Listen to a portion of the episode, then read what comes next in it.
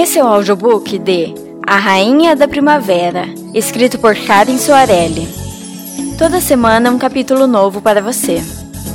Capítulo 8 Perigo na Masmorra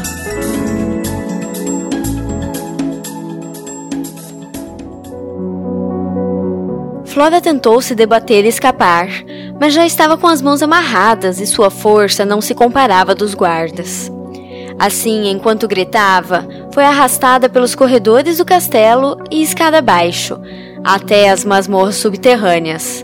Lá o ambiente era escuro e o ar fétido e pesado. Teve uma terrível sensação de claustrofobia, que se intensificava à medida que adentravam o calabouço mais profundamente. Estacaram de repente, e um guarda destrancou e abriu a grossa porta de madeira de uma das celas. Lá de dentro, alguém tentou escapar, mas foi logo repelido por um segundo guarda, que lhe acertou um chute no peito. Em seguida, tiraram Flora para dentro e fecharam a porta às suas costas. Ela ainda se levantou e gritou pela grade da porta, mas ninguém respondeu. Foram todos embora, deixando ali, presa no escuro. Flora, Pensei que fossem aprisioná-la longe de mim. Flora teve um sobressalto ao perceber que dividia a cela com Dimitri Fad. Oh, Dimitri! Ela se adiantou para perto dele. Dimitri estava sentado no chão imundo, e Flora se ajoelhou ao seu lado e pousou a cabeça no peito dele. Teriam se abraçado, não estivessem ambos com as mãos atadas nas costas. Eu não tenho magia, Dimitri. Talvez eu não seja a princesa, afinal. Não diga tolices. Olhe para mim. Você é a herdeira de Neldor. Eu poderia reconhecê-la de olhos vendados. Flora olhou para Dimitri, e tudo o que viu na escuridão foi a sugestão do contorno de seu rosto. Mas ela sabia que ele estava olhando diretamente para seu par de olhos azuis e que a reconheceria como princesa até nas condições precárias em que se encontravam. Eu sou um príncipe de Datilion, o reino regido pela estrela de Termirne, mas eu não posso usar minha magia. Não. Termirne é o deus da vida e da morte. Ele define o equilíbrio entre todas as coisas. E há muito tempo minha balança pende para um único lado. Flora, você é igual a mim. A sua magia só vai brotar quando você estiver em sintonia com Ziria. Mas a cidade vai cair essa noite. Eu sei. Não se preocupe. Eu conheço as passagens secretas desse castelo. Vou tirar você daqui. Vamos fugir disso tudo. Vamos para Datilion. Lá posso protegê-la. Ela se afastou dele, incrédula. Fugir? Você não entende? A cidade será destruída. Precisamos fazer alguma coisa. Você ainda tem a daga que te dei? Flora ficou boquiaberta ao perceber que ainda a trazia presa à perna, sob o vestido que Malvi lhe emprestara. Enquanto ela se ocupava de lutar contra o vestido para alcançar a adaga, uma estranha agitação vinda do corredor da masmorra chamou a atenção de Dimitri. Ele se levantou e encostou o rosto nas grades de uma pequena abertura na porta na tentativa de descobrir o que se passava lá fora. Os ruídos logo se transformaram em gritos, e Dimitri sabia que, seja lá o que estivesse acontecendo, não era bom. Flora finalmente conseguiu sacar a adaga e começou a cortar a grossa corda que o prendia, e os dois puderam ouvir o som de muitos passos apressados que se aproximavam. Corte mais rápido, disse ele. Estou tentando, Flora respondeu. Por mais que colocasse toda sua força na tarefa, as fibras da corda eram rompidas lentamente. Então vieram os sons das espadas. Metal se chocando contra metal e também contra as rochas das paredes, numa batalha em espaço apertado. Os muitos passos se aproximavam, deixando para trás um único som abafado: o grito aterrador da morte. Os autores de tamanho alvoroço estavam quase no campo de visão de Dimitri, quando Flora finalmente terminou de cortar a corda. Ele tomou a adaga da mão dela e, com um único movimento, libertou-a também de suas amarras. Abaixe-se. Sussurrou ele, empurrando-a para o canto mais afastado da porta. Flora tampou a respiração quando o barulho chegou onde eles estavam acompanhado de um grande clarão vermelho que iluminou a cela inteira. Homens fortemente armados passavam pelo corredor, trazendo consigo, cheio de sangue, incontáveis esferas flutuantes de fogo. Eles corriam bravamente em direção aos salões do castelo, enfrentando e vencendo todos os carcereiros da masmorra e todos os guardas reais que encontrassem pelo caminho. Eu sempre disse a Fausto que a rota de fuga pela masmorra um dia poderia se tornar uma brecha na defesa. Ele devia ter me ouvido. Dimitri balançou a cabeça decepcionado.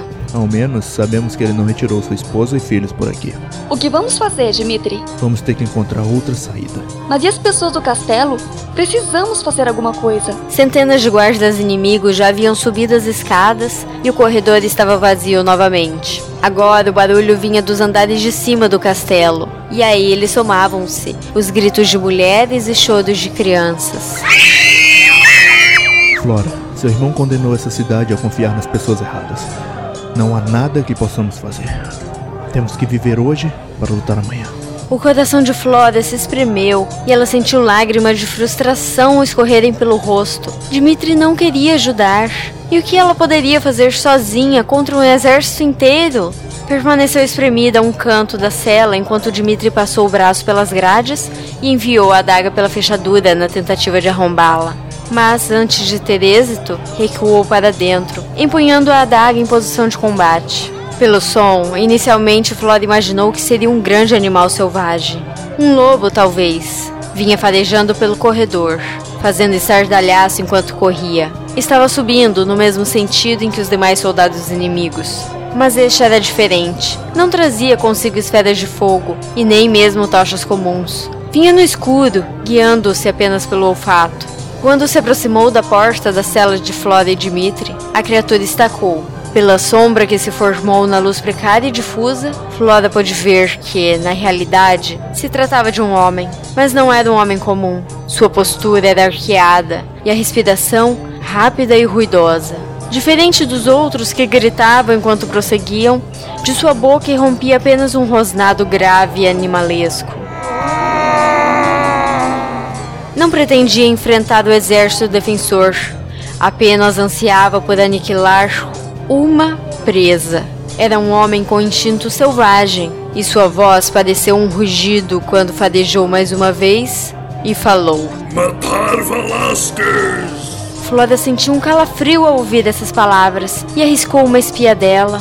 Ele era muito mais alto do que Dimitri e exibia músculos salientes. Suas feições, indecifráveis, escondiam-se sob a barba mal feita e as cicatrizes de batalha. Suas roupas estavam em farrapos, mas ele não parecia se importar com isso.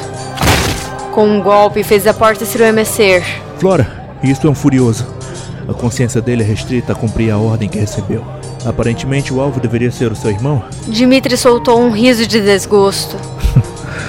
Fica atrás de mim. Eu vou atrasá-lo e você corre. Como sempre, Dimitri demonstrava sua valentia. Mas o que ele poderia fazer contra o gigante usando apenas uma pequena adaga? Antes, a grossa madeira da porta aparentava ser intransponível. Agora, golpeada violentamente pelo guerreiro do exército inimigo, parecia que viria abaixo a qualquer momento. Você lembra como foi trazida para cá? Volte pelo mesmo caminho. Nos encontraremos no salão dos quadros. Flora estava paralisada. Olhava de Dimitri para o Furioso e se perguntava se seria capaz de correr dali. Seu coração estava aos saltos e todo o seu corpo tremia. A porta finalmente cedeu, abrindo uma fenda bem no meio. O furioso enfiou a manzorra pelo buraco, agarrou a madeira da borda e puxou-a para fora, a fim de abrir uma entrada maior. Ele chutou novamente a porta, arrancou mais alguns pedaços de madeira, quebrou, rasgou. E quanto mais a porta era destruída, melhor o furioso podia ser visto. Escorria sangue de vários cortes em todo o seu corpo, mas ele não sentia dor. Estava sempre em uma postura encurvada, como um animal pronto para dar o bote. Mas Dimitri atacou primeiro. Assim que o furioso se abaixou e meteu a cabeça pela porta, o príncipe de Datilion se adiantou rapidamente e, com um golpe certeiro, enfiou a adaga no olho dele. Apanhado de surpresa, o furioso deu um passo para trás e levou a mão ao rosto. Agora, corra! Dimitri gritou. Subitamente, Flora deixou sua posição, esgueirou-se pelo espaço aberto entre a porta destruída e o furioso e deu os primeiros passos pelo extenso corredor.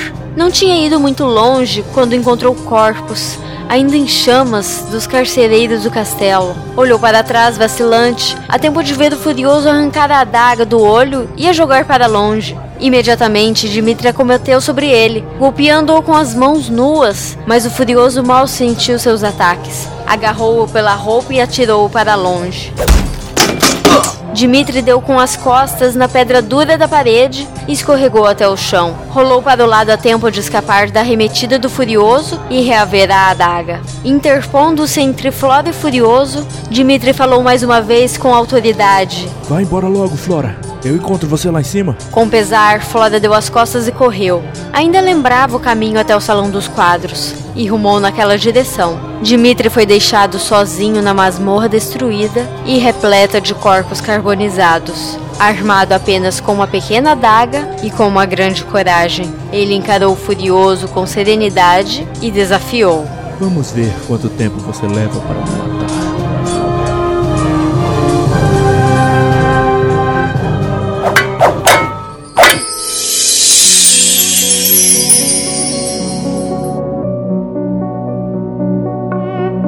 Essa gravação contou com as vozes de Diana Monteiro como Flora Valasquez, Felipe Torique Almeida como Dimitri Fad, Joatan Lourenço como Furioso e Karen Soarelli como narradora.